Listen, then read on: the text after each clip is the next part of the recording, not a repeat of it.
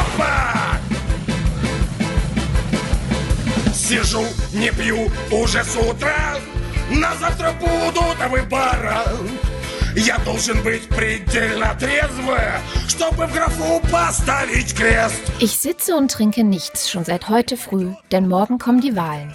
Ich muss ganz nüchtern sein, damit ich das Kreuz auf den Stimmzettel setzen kann. So beginnt der berühmte russische Sänger Sergei Schnurow sein Lied über Wahlen, das er für den Kinofilm Wahltag komponiert hat. Im Refrain heißt es, das Rechtsbewusstsein erwacht, eine Abstimmung wird gemacht. Am Ende des Liedes erfahren die Zuhörer aber, dass die Figur gegen alle stimmt. Und Sergei Schnurow singt am Ende, Wahlen, Wahlen, alle Kandidaten sind Arschlöcher.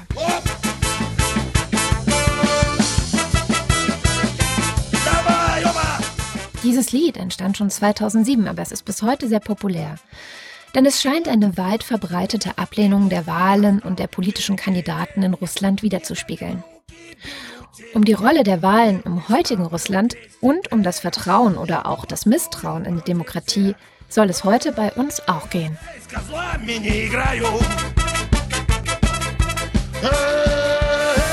Я вас не выбираю. голосование. Эй, Выборы, выборы, кандидаты пидоры. Herzlich willkommen zum Decoder Podcast Folge 3. Heute geht es um die Frage der Demokratie in Russland, denn es sind ja Präsidentschaftswahlen jetzt im März und wir wollen mal schauen, ja, was für eine Rolle spielt die Demokratie in Russland? Gibt es sie dort überhaupt so richtig? Und wie viel Vertrauen haben die Menschen in Russland eigentlich in diese Demokratie? Ich bin Katrin Rönicke und heute zu Gast ist bei mir Gazan Gusenov. Er ist Sprach- und Kulturwissenschaftler und Professor an der Higher School of Economics in Moskau.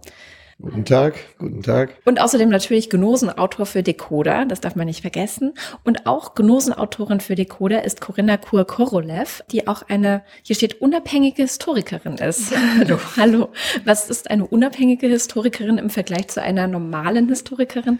Das ist eine Historikerin, die im Moment keine Institution in ihrem Rücken hat. Das Okay. macht einen großen Unterschied. Wir reden heute über die Frage der Demokratie in Russland. Am 18. März stehen die Präsidentschaftswahlen dort an. Und wir beobachten ja hier so von Deutschland aus, dass so ein, so ein bisschen was dort passiert. Aber der Eindruck, der entsteht, ist schon so, dass die Wahlen im Grunde entschieden sind. Wie ist der Eindruck jetzt in Russland, wenn man von dort drauf schaut?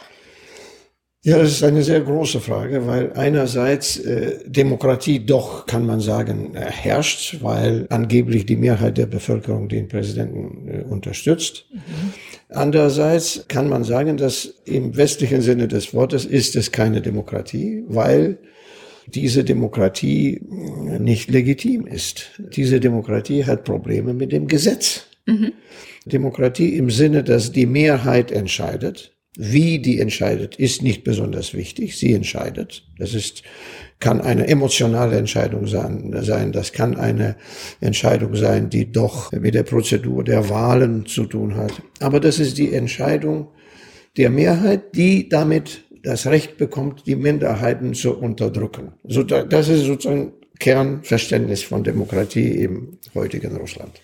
Okay, das heißt aber nochmal zurück zu dem konkreten Vorgang der Wahl. Es ist eine normale Wahl, wie wir es ja auch kennen.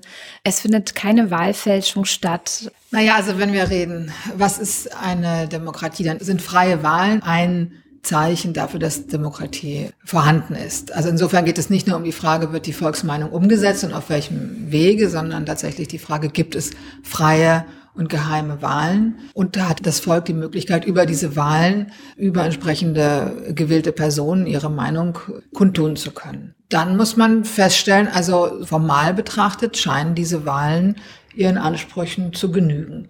Also sie werden wahrscheinlich nicht gefälscht werden. Es wird darauf geachtet werden, dass die Prozeduren stimmen. Es gibt Kandidaten, die haben ein bestimmtes Verfahren durchlaufen, das sie antreten können. Und der Regierung ist es auch sehr wichtig, genau diesen Eindruck zu vermitteln, dass es sich dabei um freie Geheimwahlen handelt. Dann gibt es aber einige Probleme. Aber Probleme fangen an etwas früher, weil es sieht nur so aus, dass die, Ja, diese ja. Prozedere ja Aber so. warum sieht es nur? Also es, ja, es sieht nicht nur, es ist ja ich glaube, wir können jetzt eine Beobachtungsgruppe aus Europa mhm. dahin schicken und sagen, geht in die Wahllokale und überprüft, ob das mit rechten Dingen zugeht. Und die werden feststellen, ja, diesmal geht es mit rechten Dingen zu. Die Frage ist eher im Vorfeld. Wer wird zugelassen? Wer hat mhm. eine Möglichkeit, sich zu artikulieren? Wer wird mobilisiert für die Wahlen? Wer wird abgeschreckt von den Wahlen? Inwiefern gelingt es schon im Vorfeld, den Ausgang der Wahlen kalkulierbar zu machen. Ja, da, da gibt es ein paar wichtigere Details. Das erste, äh, was wichtig ist, wir hatten Kommunalwahlen ja. vor kurzem. Und das war interessant. In Moskau, in vielen Bezirken, haben eben oppositionelle Kandidaten gewonnen, weil die offiziellen sind einfach nicht gegangen. Das heißt, Podium war frei. Und viele Kandidaten sitzen jetzt in den kommunal, so kleinen Parlamenten und mhm. äh, mitentscheiden können. Das Problem der jetzigen Wahlen ist, dass man erstens, und das ist vielleicht das, das schwerwiegendste, die Legitimität des Vorschlags, Herrn Putin wieder als Präsidenten zu haben, eben nicht bewiesen hat. Es steht in der Verfassung, wie dass man das? zweimal so. gewählt werden darf, zweimal nacheinander. Mhm. Und das ist Punkt. Es ist egal, was man dann später darüber nachdenkt. Darauf hat auch die Kandidatin, die Xenia Sobchak, hat äh, hingewiesen.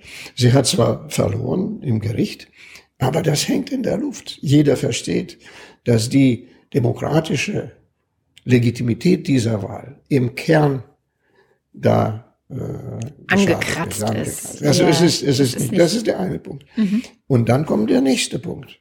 Es geht nicht nur äh, darauf, wie man wählt in den Wahllokalen.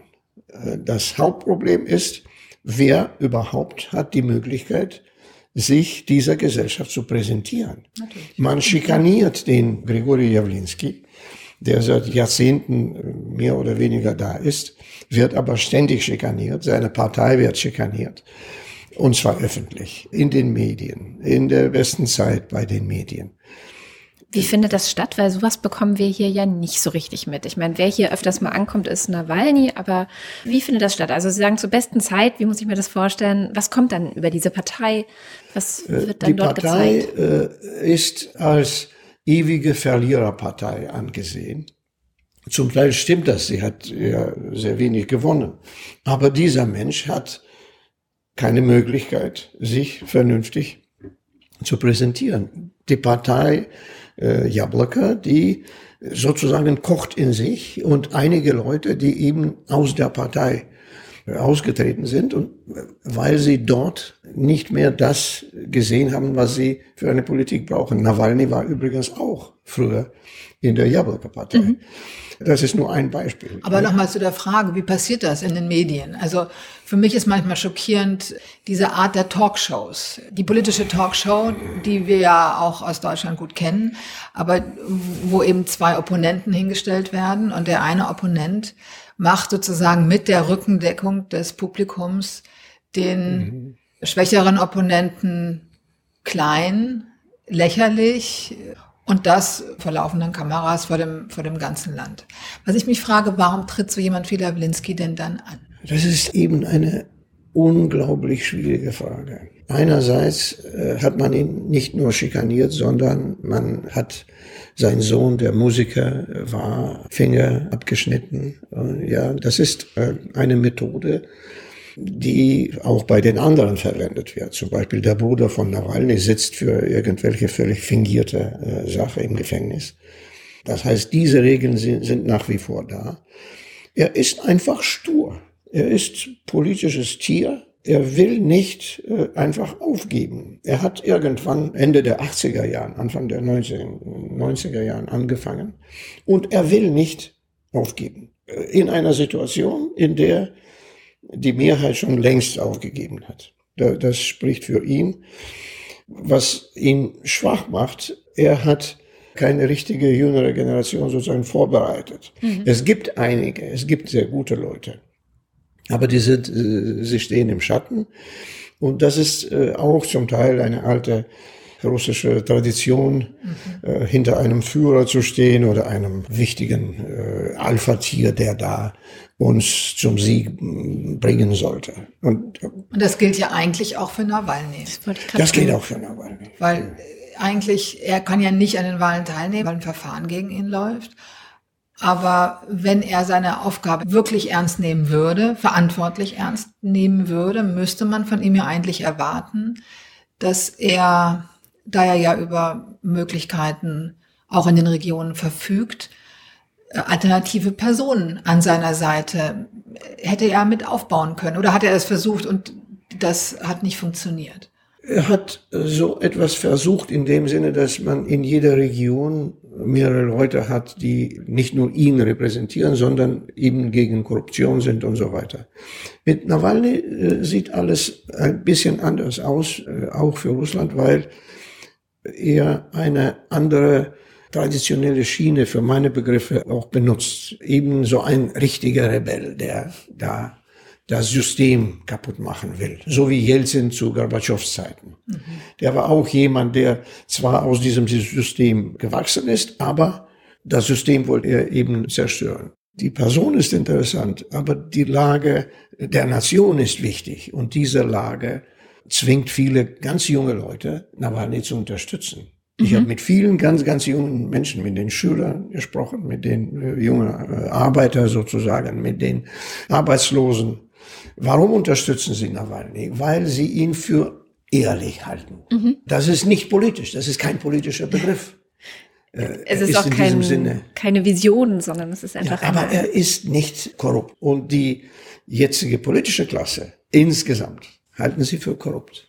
Naja, wahrscheinlich selbst Jawlinski, dem man das vielleicht nicht vorwerfen kann, aber der eben doch schon so lange in diesem politischen Spiel mitspielt auch er macht dieses Spiel, äh, was da inszeniert wird, auch mit. Also das ist ja auch eine zweischneidige Sache, dass er einerseits natürlich nicht aufgeben will, das muss man sicherlich hochachten und gleichzeitig kann ich jetzt von der Position eines jungen Wählers würde ich vielleicht auch sagen, Mensch, der macht da schon so lange mit. Warum hat er sich nicht radikalisiert? Aber kommen wir nochmal zurück zu der Frage, wie demokratisch ist das alles überhaupt? Wenn man jetzt hört, dass dem Kind äh, von jemandem, der gegen Putin kandidiert, die Finger abgeschnitten werden, dass der Bruder von jemand anderem, der eigentlich gegen Putin kandidieren würde, aber davon dann auch abgehalten wird, ins Gefängnis gesteckt wird, dann sind das ja Methoden eines autokratischen äh, oder auch totalitären Regimes. Wie kommt es dann, dass innerhalb des Volkes nicht viel stärker hinterfragt wird, äh, ob das alles überhaupt noch legitim ist. Der Punkt ist, vor drei Jahren hat man Boris Nemtsov erschossen, mhm. direkt vor, vor dem äh, Kreml. Mhm. Und das ist die, die Folge. Wenn, ja, wenn Corinna äh, sagt über Nawalny, warum er nicht die richtige Politik macht. Aber hätte er die richtige Politik gemacht, hätte man ihn erschossen, genauso wie Boris Nemtsov. Und er ist wirklich Kandidat für die richtige Ermordung. Das muss man einfach sehen. Das heißt, es gibt so eine bestimmte Grenze, über die man nicht drüber gehen darf, dann wird es auch lebensgefährlich. Kommen wir zurück zu Ihrer Frage, ja. warum hinterfragt nicht äh, das Volk, äh, wie ist ja. es mit Legitimität? Weil eben diese Tradition sehr stark ist, das ist das eine.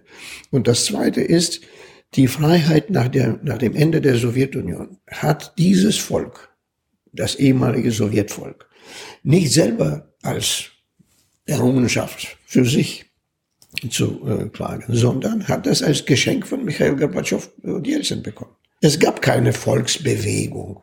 Es gab nichts. Es gab ein paar Demonstrationen mit fast einer Million Menschen vielleicht. Aber die waren eben Äußerung der Unterstützung für eine Politik, die von den Machthabenden dann geführt wurde. Das heißt, niemand hat was verlangt. Und jetzt wird eben von den fast Politiker, oder sie sind nur eben äh, so außerhalb äh, Russlands sind sie Politiker, innerhalb Russlands sind sie keine Politiker, sie sind machtbesessene Leute, die Waffen und Armee haben. Und die Bevölkerung tut das, was sie von oben bekommt. Und sie sagen, wir brauchen keine Demokratie, wir brauchen einen gerechten Herrscher. Aber er muss gerecht sein. Vielleicht darf er was auch äh, zu sich nehmen, das, das gehört dazu. Der Zar, er darf mehr als die anderen. Aber er muss auch mit uns so menschlicher umgehen.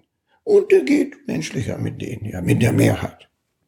Natürlich, also die sterben nicht aus, die sind da und ein paar Minderheiten, die er unterdrückt, Die verdienen das auch, die Homosexuellen oder irgendwelche Leutchen da, irgendwelche Künstler. Warum muss man sich um sie kümmern? Das interessiert uns nicht. Das ist brutal, das ist sehr unmodern. Das hat mit der Demokratie überhaupt nichts zu tun, aber das ist die Realität. Und Deutschland hat sehr viel von dieser Realität auch mitbekommen, auch physisch mitbekommen, weil sehr viele ehemalige Sowjetmenschen, die in Deutschland leben jetzt, ja, sie haben genau die gleichen Vorstellungen vor der Demokratie, von der, wie man überhaupt in einem Staat äh, leben muss und so weiter. Das ist eine heikle Sache. Für, ja. Also ich muss doch ein kleines bisschen widersprechen. Dass die, Reformen der 90er Jahre nur ein Geschenk waren, das glaube ich nicht. Also es gab den Wunsch nach mehr Freiheit. Plus die Sicherheit, die schon da war, die wollte man natürlich nicht verlieren. Was dann kam, war, die Sicherheit war weg und sowas ähnliches wie Freiheit, vielleicht eine falsch verstandene, war dann da. Und wenn man das eine gegen das andere abwägen muss, und das wird den Leuten heute suggeriert, dass sie wählen müssen zwischen Sicherheit oder Freiheit. Und dann entscheiden sich die Leute natürlich lieber für Sicherheit, die Mehrheit. Natürlich ist jetzt so natürlich in Anführungszeichen, weil in anderen Regionen der Welt entscheiden sie sich dann lieber für die Freiheit.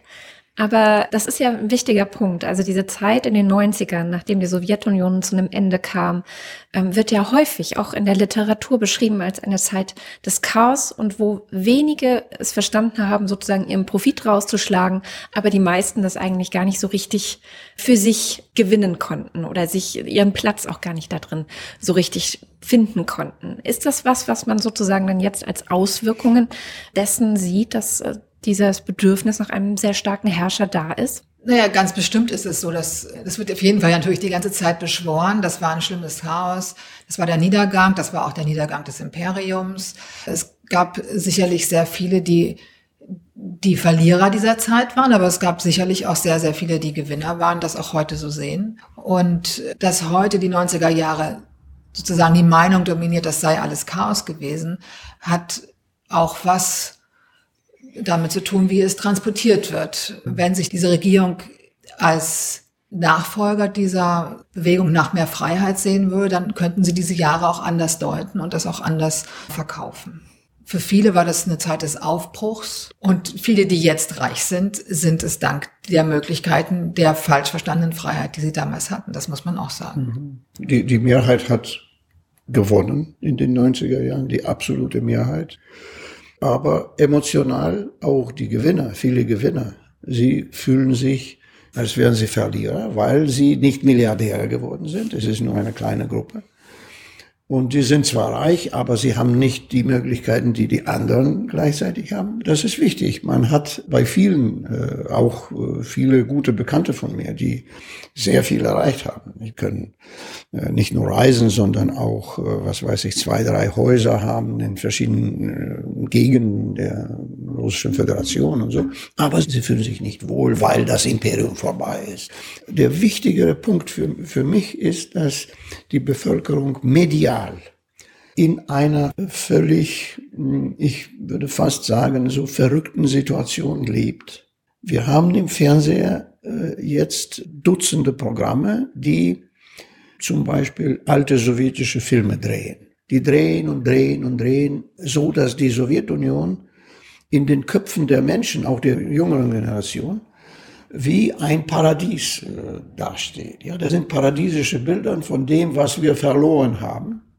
Wobei das auch früher als Propaganda äh, wahrgenommen wurde. Jetzt sieht man das Propagandistische weniger. Man sieht nur, so, so ist das schöne Leben. Andererseits diese sogenannten Talkshows, das sind, das sind keine Talkshows, das ist eine gut organisierte Brainwash, äh, ja, Gehirnwäsche, eine Art Erhitzung des Hasses, so eine Art Hasspflegung. Und diese Hasspflegung ist äh, riesige mediale Arbeit. Wir kommen jetzt zu den Situationen, wo die langjährige, was weiß ich, Moderatoren der Sendungen, da sie Prügelei organisieren unter der laufenden Kamera, richtig Prügel einander. Der, der eine kommt und sagt, du bist Stalinist und schlägt ins Gesicht, der andere schlägt ihn zusammen. Sowas kommt vor. Und diese Atmosphäre des Hasses, des sarkastischen, überhaupt Einstellung zu allen möglichen Andersdenkenden. Äh, das ist die Atmosphäre der Zeit. Es ist sehr schwierig in dieser Situation überhaupt über Demokratie zu sprechen, mhm. weil Demokratie ein Einverständnis mit dem, dass die andere oder der andere anders denkt und mit seiner oder ihrer Meinung auch bleiben kann. Welche Rolle spielt Putin dann in diesem ganzen Zusammenhang? Wie schafft er das so gut, offenbar, sich dieses ganze drumherum, die Medien, aber auch die eigene Geschichte und diese Inszenierung zunutze zu machen? Putin ist ein sehr guter Moderator offenbar. Der äh, hat es geschafft, sich über die alltäglichen Machtkämpfe zu, als jemand zu erscheinen, der da drüber steht, der das im Notfall reguliert, der Auswüchse verhindert der eben ganz stark zeigt, wir brauchen Einheit. Und äh, das wollte ich eben zu dem Thema Demokratie noch sagen. Mhm. Das ist natürlich eine problematische Geschichte, wenn man einerseits in einem Staat ganz stark darauf setzt, wir brauchen Einheit. Wir können nur als Staat weiter existieren. Da kommt, glaube ich, auch ein Teil des Hasses her, dass man sagt, wir sind hier in einer Situation, hier geht es ums Überleben. Wir können uns freundschaftliche Gefühle nicht leisten. Es geht ums Überleben. Es ist Überlebenskampf, also es ist die ständige Situation. Wir, wir müssen. Aber gegen wen? In der Welt. Ah, okay. In der Welt gegen Feinde muss man bestehen. Man muss ja. bestehen, das ist ein existenzieller Kampf. Der Staat an sich kann nur bestehen, wenn man zusammenhält. Das ist auch wieder im Kontrast zu den 90er Jahren. Wir müssen Einheit schaffen. Wenn Stabilität und Einheit als die Garanten für Staatlichkeit, für das Überleben an sich gesehen werden, dann ist es natürlich ganz schwierig mit Demokratie, weil jede Art von Andersdenken, andere Positionen gefährden diese Einheit. Das heißt, man muss die zwar vielleicht zulassen, weil man ja doch den Anschein erweckt, es sei demokratisch, aber gleichzeitig darf das nur in ganz bestimmten Grenzen funktionieren. Und genau in diesem Terrain bewegen sich, um darauf zurückzukommen, mhm. diese Wahlen. Allein das funktioniert ja schon gar nicht. Eine Wahl ist eine Konkurrenzsituation. Wir haben der Idee nach unterschiedliche Kandidaten mit unterschiedlichen Positionen. Wir haben unterschiedliche Meinungen. Und am Schluss sollte die gewinnen, die die stärkste ist. Aber hier muss das Ziel sein, dass wir uns, nachdem wir uns alle ausgetauscht haben, wieder zur Einigkeit zurückfinden. Und diese Einigkeit am Schluss wiederherzustellen, kann dann wieder im Grunde nur eine starke Person, nämlich der ja. schon vorher bekannte Gewinner der Wahlen. Ja, wobei man auch nicht sieht, dass dieser Mensch binnen weniger Jahren, in vier Jahren, die ganze zivilisierte Welt gegen sich hat, als äh, aggressive Macht dasteht und was noch wichtiger vielleicht ist und noch äh, unangenehmer für uns, der normale Bürger, mhm. äh, die Tatsache, dass das alles, was äh, Corinna sagte, das, ist, das, das stimmt als Argumentation seitens Putin. Ja, wir müssen einig sein und so weiter. Aber wie wird diese Einigkeit erreicht? durch Spezialoperationen. Spezialoperation ist ein wichtiger äh, Terminus, ja, das ist eine Spezialoperation, ja. weil äh, er ja Geheimdienstler ist und das heißt, er lebt innerhalb einer riesigen Verschwörungstheorie, dass die ganze Welt gegen Russland ist. Auch diejenigen, die überhaupt das Wort nicht gehört haben und gar nicht wissen, was das ist, dieses Russland. Doch sie wollen alle unsere Ressourcen, sie wollen uns auf Zerreißprobe stellen und wir müssen gegen die kämpfen. Das wäre vielleicht ideologisch, könnte man das, wäre haltbar. Aber der Punkt ist, dass gleichzeitig der gleiche Mensch und die gleiche Dienste organisieren etwas in der Welt, was mit einer Großmacht nichts zu tun haben. Das heißt, sie versuchen äh, die ehemalige Sowjetunion wiederherzustellen, aber in einer neuen Form. Sie zerstören die territoriale Integrität von Georgien bis Ukraine und schnappen sich äh, Territorien in einer völligen Anomie. Das ist das eine. Sie organisieren irgendwas mit diesem Kokain aus Argentina. Ich würde sagen, das ist keine Politik. Das mhm. ist hm. Banditentum. Und wenn du gleichzeitig für die Außenwelt und für die Einheimischen diese Mischung aus einem Spezialagent, Geheimdienstler und einem Bandit darstellst, ja. dann ist es kompliziert. Ideologisch ist die Bevölkerung dafür, sagen wir so, gut massiert durch mediale äh, Verherrlichung des Banditentums. Wir haben die ganze Zeit, jahrzehntelang, jetzt seit zwei Jahrzehnten, alle möglichen Serien in denen entweder gute Polizisten da ist, die aber in, der, in einer schwächeren Situation stehen, oder sehr gute Banditen, die gegen die korrupte Polizei kämpfen. Egal wie es ist, Bandit zu sein ist nicht schlecht und Geheimdienstler zu sein ist auch nicht schlecht. Also das sind Typen, das sind echte Kerle. Also ich bin nicht so ganz einverstanden, weil da würde ja daraus folgen, dass eine Mehrheit der Bevölkerung Putin wählt, weil er diese Eigenschaften verkörpert. Ja, Vielleicht unbewusst. Ja, also, ja. Nein, ich glaube, er bewusst ist es ja verkörpert schwierig. Aber sozusagen Ja, das Männliche. das, Männliche, also, ja. und- und- aber doch gleichzeitig, was wir vorhin hatten, derjenige, der drüber steht. Ich glaube, ob trotz aller stichhaltigen Beweise über Korruption auf allerhöchster Ebene in Russland, sind die Menschen in der Mehrzahl nicht bereit zu glauben, dass Putin selbst sich bereichert und an der Korruption selber teilhat. Äh, Doch, er hat das ganze Land. Er hat alles, was er will. Er braucht das alles nicht. Er ist Monarch und er ist der größte Bandit, der sich alles nehmen kann, unter dem alle diese Kadyrovs und, und, und, und, und, und existieren, von ihm unterstützt werden, von ihm hofiert werden. Alle wissen, wer dieser oder andere Typ ist. Warum unterstützt er sie? Ich glaube trotzdem nicht, dass das, das ist einerseits sichtbar, aber Vielleicht vieles, ist vieles ist in Russland, finde ich, sichtbar, aber trotzdem stelle ich manchmal mit Erstaunen fest, dass trotzdem die Bereitschaft, es sehen zu wollen, doch extrem klein ist. Ja, da haben Sie recht. Aber die Ursache besteht darin, dass diese Bevölkerung selbst, diese Menschen, diese, sagen wir so, Bürger der Russischen Föderation, politisch völlig irrelevant sind. Die sind politisch, würde ich sagen, behindert. Die hassen Politik. Sie hassen Demokratie. Sie hassen das ganze Gerede von der politischen Korrektheit. Es gibt ein russisches Wort, Abida. Das Wort kann man in keiner, also ins Deutsche kann man das nicht übersetzen. Man fühlt sich verletzt, aber man weiß ganz genau, dass diese Verletzung legitim ist, fair ist. Das ist richtig so, dass man über uns so denkt. Das ist sozusagen, das ist der Punkt in diesem Begriff Abida. Ja. Das ist gekränkelt, Gekränkt, verletzt, gekränkt sein. gekränkt, verletzt, Aber- aber das stimmt. ja.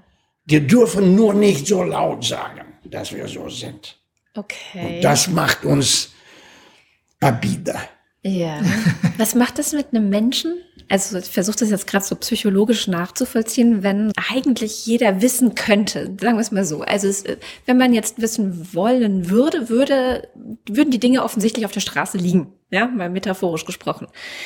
Aber man will es ja nicht so genau wissen, weil man möchte sich ja weiter in Sicherheit wiegen, man möchte gar nicht so viel Veränderung, das habe ich jetzt rausgehört, man möchte Einigkeit und Stabilität. Ähm, wie lange lässt sich diese, ich, im Deutschen haben wir den Begriff kognitive Dissonanz, wie lange lässt sich sowas aushalten? Also wenn wir jetzt mal versuchen, so ein bisschen zu gucken, wie, wie, wie könnte das denn weitergehen dort in Russland? Unendlich. Unendlich. Das kann unendlich dauern. Das heißt, es wird dauern, bis jemand sagt, jetzt können wir nicht mehr diese Territorien unter unserer Kontrolle haben. Und dann werden sie abspalten. So wie es mit der Sowjetunion war. Das Volk hat sehr, sehr selten richtig protestiert. Äh, Man kann nur äh, die Ereignisse von 100 Jahren als Beispiel nehmen. Aber das Also für heute 1917. 1917, aber für heute gilt das auch nicht, weil für meine Begriffe ist es nicht die Sicherheit, dass die Leute behalten wollen. Die wollen nicht, dass jemand den alles nimmt. Sie wollen nicht das Schicksal von Alek Nawalny, der für nichts sitzt. Aber sie wissen ganz genau, dass man für nichts, für absolut nichts ins Gefängnis kommen kann. Und die wollen das nicht. Wir haben diese Protestierenden gesehen bei Balotnaja. Äh, Ja, also die sitzen, sie bekommen vier, fünf Jahre, junge Leute, die sehr aktiv waren, aber sie waren überhaupt nicht gewaltsam. Man hat die dann mit gefälschten äh, Beweisen. äh, Beweisen dann äh, für mehrere Jahre ins Netz. Und die anderen sagen, warum zum Teufel brauche ich, brauche ich das? Ich kann das Land verlassen. Und es gibt viele, die einfach weggehen. Ist- wir wissen gar nicht, wie, wie groß überhaupt die Bevölkerung, die Zahl der Menschen in, in der Russischen Föderation ist. Aber für die Russen selbst, okay, die Lage heute stimmt, äh, ist einigermaßen, das funktioniert, versuchen wir das Beste daraus zu tun. Ja, so wie viele meiner Kollegen. Wir unterrichten, mhm. wir machen unsere Sache. Ich unterrichte, was weiß ich, Altgriechisch. Wunderbar, ich habe meine Studenten. Es ist nicht gefährlich. Es ist nicht gefährlich, das ist nicht politisch, das ist völlig außerhalb der. Es ist natürlich auch, die Frage war ja, wann kann sich was ändern? Mhm. Also ich, im Moment ist es immer noch so, dass mit dieser Regierung und mit ähm, diesem Putin als Präsident immer noch Hoffnung verbunden wird. Die Leute wollen im Grunde hoffen. Sie wollen hoffen, dass es nicht schlechter wird, dass es vielleicht ein bisschen besser wird. Dafür steht für sie immer noch Putin. Und sie merken, dass in ihrer Umgebung alle so denken und dass eben diese Verhaftungen und die Proteste, die sich immer wieder ins Leere gelaufen sind, dass das alles verpufft. Und auch in Diskussionen, warum sollte man sich politisch engagieren? Also warum sollte man zum Beispiel für die Rechte von Homosexuellen mhm. ähm, kämpfen, wenn man merkt in seiner unmittelbaren Umgebung, entweder es interessiert keinen oder man wird sozusagen noch schräg angeschaut, warum, warum beschäftigst du dich jetzt damit? Also man ist damit auf falschen Dampf. Also insofern, wenn man sich für diese Dinge äh, engagieren will, dann, ja, was bleibt einem dann? Dann muss man wahrscheinlich man schon außerhalb der Gesellschaft stehen, weil sonst die soziale Kontrolle greifen würde, sofort. Ja, die Wahl ist Und tatsächlich wegzugehen ja. oder sich äh, seine Nische zu suchen ja, wo man solange sie noch da ist, diese Nische. Das ist der, der Punkt. Putin und seine Leute, sie, sie versuchen, sie, sie denken tatsächlich strategisch im Sinne, im martialischen Sinne des Wortes. Mhm. Und sie organisieren etwas oder unterstützen Bewegungen äh, im Westen, die diese westliche Gesellschaften äh, verunsichern oder ja in Unsicherheit bringen. Zum Beispiel die Partei AfD es ist zum großen Teil eine Errungenschaft, äh, verwende ich dieses, dieses DDR-Wort der Geheimdienste. Das hätte wenig Unterstützung ohne sehr gut organisierte Arbeit äh, ja, äh, unsererseits. Echt? Man hat, Man ja. hat ganz eindeutig Argumentation. Ja, ja. Man merkt auch, wie das in Deutschland zum Teil greift, dass ich mhm. plötzlich, manchmal hört man ein Argument und dann denke ich, das Argument, das kenne ich. Das ist ein klassisches ja. Argument, was ich aus russischen Zusammenhängen kenne. Mhm. Plötzlich bekomme ich das von einem deutschen Gesprächspartner entgegen. Mhm. Also zum Beispiel, hier ist doch auch keine Meinungsfreiheit. Ja? ja, ja Typische Sache ja, habe ich tausendmal in Russland gehört. Was wollt ihr denn, eure Journalisten? Die sind genauso wenig frei, die machen auch nur das, was man ihnen sagt. Und genau das ist wie ein Echo, höre ich mhm. jetzt in Deutschland. Das ist ja dieses typische Whataboutism, würde man jetzt im Englischen sagen. Ne? Also, dass, wenn jetzt in Russland Menschenrechtsverstoße angekreidet werden, dann macht Russland seine eigene Liste mit Re Menschenrechtsverstoßen in der westlichen Welt. Also dieses Jahr kommt erstmal mit bei euch selber klar, bevor ihr uns kritisiert. Und mhm. dann wieder kann man natürlich verweisen, so guck mal, die anderen, die haben die gleichen Probleme, die haben auch keine Meinungsfreiheit, da ist auch mit der Demokratie fragwürdig. Aber bei uns ist wenigstens sicher uns seid ihr wenigstens sicher und stabil und auf uns könnt ihr, also wir sind berechenbar. Ist das vielleicht der entscheidende Vorteil dann? Nein, das ist eher, und dann kommen wir wieder nochmal auf dieses Thema Einheit und Wahlen und Chaos zurück. Es ist auch so ein klassisches Argument, was man häufig hört in Russland, ist, wir sind wenigstens handlungsfähig. Guckt doch mal eure EU an, mhm. guckt doch mal, also ich meine jetzt Deutschland. Seit wann haben wir keine Regierung? Ähm, mhm. sozusagen eine Stallvorlage. Was habt ihr denn da wie eine Demokratie? Ihr habt ja noch nicht mal eine Regierung. Ihr seid ja noch nicht mal in der Lage, eine Regierung zu bilden. Ja. Bei uns alles läuft effektiv, wir machen Wahlen. Wir klauen weiter. Wir wissen ganz genau, wer die Kandidaten sind. Es gibt ein klares Wahlergebnis, es gibt eine Regierung danach, es geht weiter. Wir sind handlungsfähig, wir sind stark in der Welt. Und das Versprechen ist ja so ein bisschen, wo, glaube ich, gerne viele dran glauben, die Zeit der liberalen Demokratie ist vorbei. Was jetzt mhm. kommt, ist was anderes. Wir müssen aktiv in der Welt unsere Interessen vertreten. Mhm. Und das Modell Putin ist deutlich handlungs... Kompatibler damit. Ja, kompatibler oder hat eben eine, eine stärkere Möglichkeit auf diese sogenannten neuen Anforderungen zu antworten, als in Demokratie, wo man lange Prozesse der Abstimmung hat. Der Versuch, jetzt Russland als ein Spieler mit den Ideen und mit der wirtschaftlichen Macht auf der Weltkarte zu sehen, ist für meine Begriffe gescheitert. Das Einzige, was Russland hat, ist Atomwaffen und Geheimdienstoperationen in der Welt. Und sonst kommen keine spezielle Werte, die für die Welt interessant sein können. Das stimmt. Das ist tragisch, aber das ist die ja, Wahrheit. Ja. Nein, das ist tatsächlich dieses Modell, was da so als Alternativmodell zur äh, westlichen Demokratie angeboten wird, basiert tatsächlich nur auf eigentlich die Macht des Stärkeren. Mhm. Aber es steht keine positive Ordnungsidee dahinter. Und wir sehen, wie das in Syrien passiert, wie diese Flüchtlingswellen sozusagen nach Europa so äh, ausgebombt werden und unseren, die heißen interessant Luftballkräfte Военно космические силы. Also aus dem All kommen diese Raketen. Und das Bild äh, des eigenen Landes bei uns und für die Russen, was wurde gesagt? Wir trainieren unsere Flieger. Das ist gute Übung für unsere Technik. Was heißt das? Also auf einem riesigen Territorium vernichten wir Menschenleben für geopolitische Zwecke. Warum zum Teufel müssen wir das tun? Und so viel Hass äh, gegen äh, Russland gab es noch nie im, im äh, Nahen Osten zum Beispiel. Gab es noch nie. Ich finde das sehr, sehr tragisch um nochmal den Bogen zurück zur Demokratie in Russland zu drehen. Das heißt, tatsächlich gibt es von außen mehr und mehr Ablehnung. Das heißt, der Druck nach innen wird dadurch ja auch größer, was wiederum das ganze System stärkt und wir sind wieder am Anfang. Putin wird gewählt. Ich glaube nur, dass das mit Demokratie wirklich wenig zu tun ja. hat. Als geheimdienstliche Operation wird das, äh, also werden diese Wahlen wahrscheinlich erfolgreich der Mann bleibt. Und in den nächsten sechs Jahren werden wir sehen, wie das Land überhaupt aus der Bredouille kommt, die eben von der Machterhalt dieser Person abhängig ist. Man, das Erstaunliche ist ja, dass man in Russland sehr nach außen guckt, also sehr die Beurteilung des Auslandes äh, wahrnimmt. Also wen interessiert, ich frage mich mal, wen interessiert zum Beispiel in Deutschland, ob, was in der russischen Zeitung über Frau Merkel gestanden hat. Das interessiert uns überhaupt nicht. Ja? Jeder Journalist in Russland kann über Frau Merkel schreiben, was er will. Das tangiert mich persönlich gar nicht. Ja? Aber andersrum wenn ja unsere Zeitung immer darauf ausgewertet, was wird da wieder über Putin geschrieben und was wird über Russland geschrieben und Mensch, die achten uns immer noch nicht. Das ist unheimlich, das ist mhm. unheimlich stark. Das ist eine, eine komische Eigenheit, die eigentlich auf einen Minderwertigkeitskomplex mhm. hinweist. Also wenn jemand sich stark fühlt, dann äh, guckt er gar nicht so sehr nach außen, sondern ist mit sich selbst beschäftigt. Aber dieses, dass man mit sich selber beschäftigt ist und versucht, in seinem Land die Probleme zu lösen, das ist eben nicht festzustellen. Ich glaube, in diesen sechs Jahren wird sich was ändern. Hoffentlich haben wir die Möglichkeit, das zu sehen. Gazan Gusenov und Corinna Kurkurolev waren das. Vielen herzlichen Dank für das Gespräch. Danke.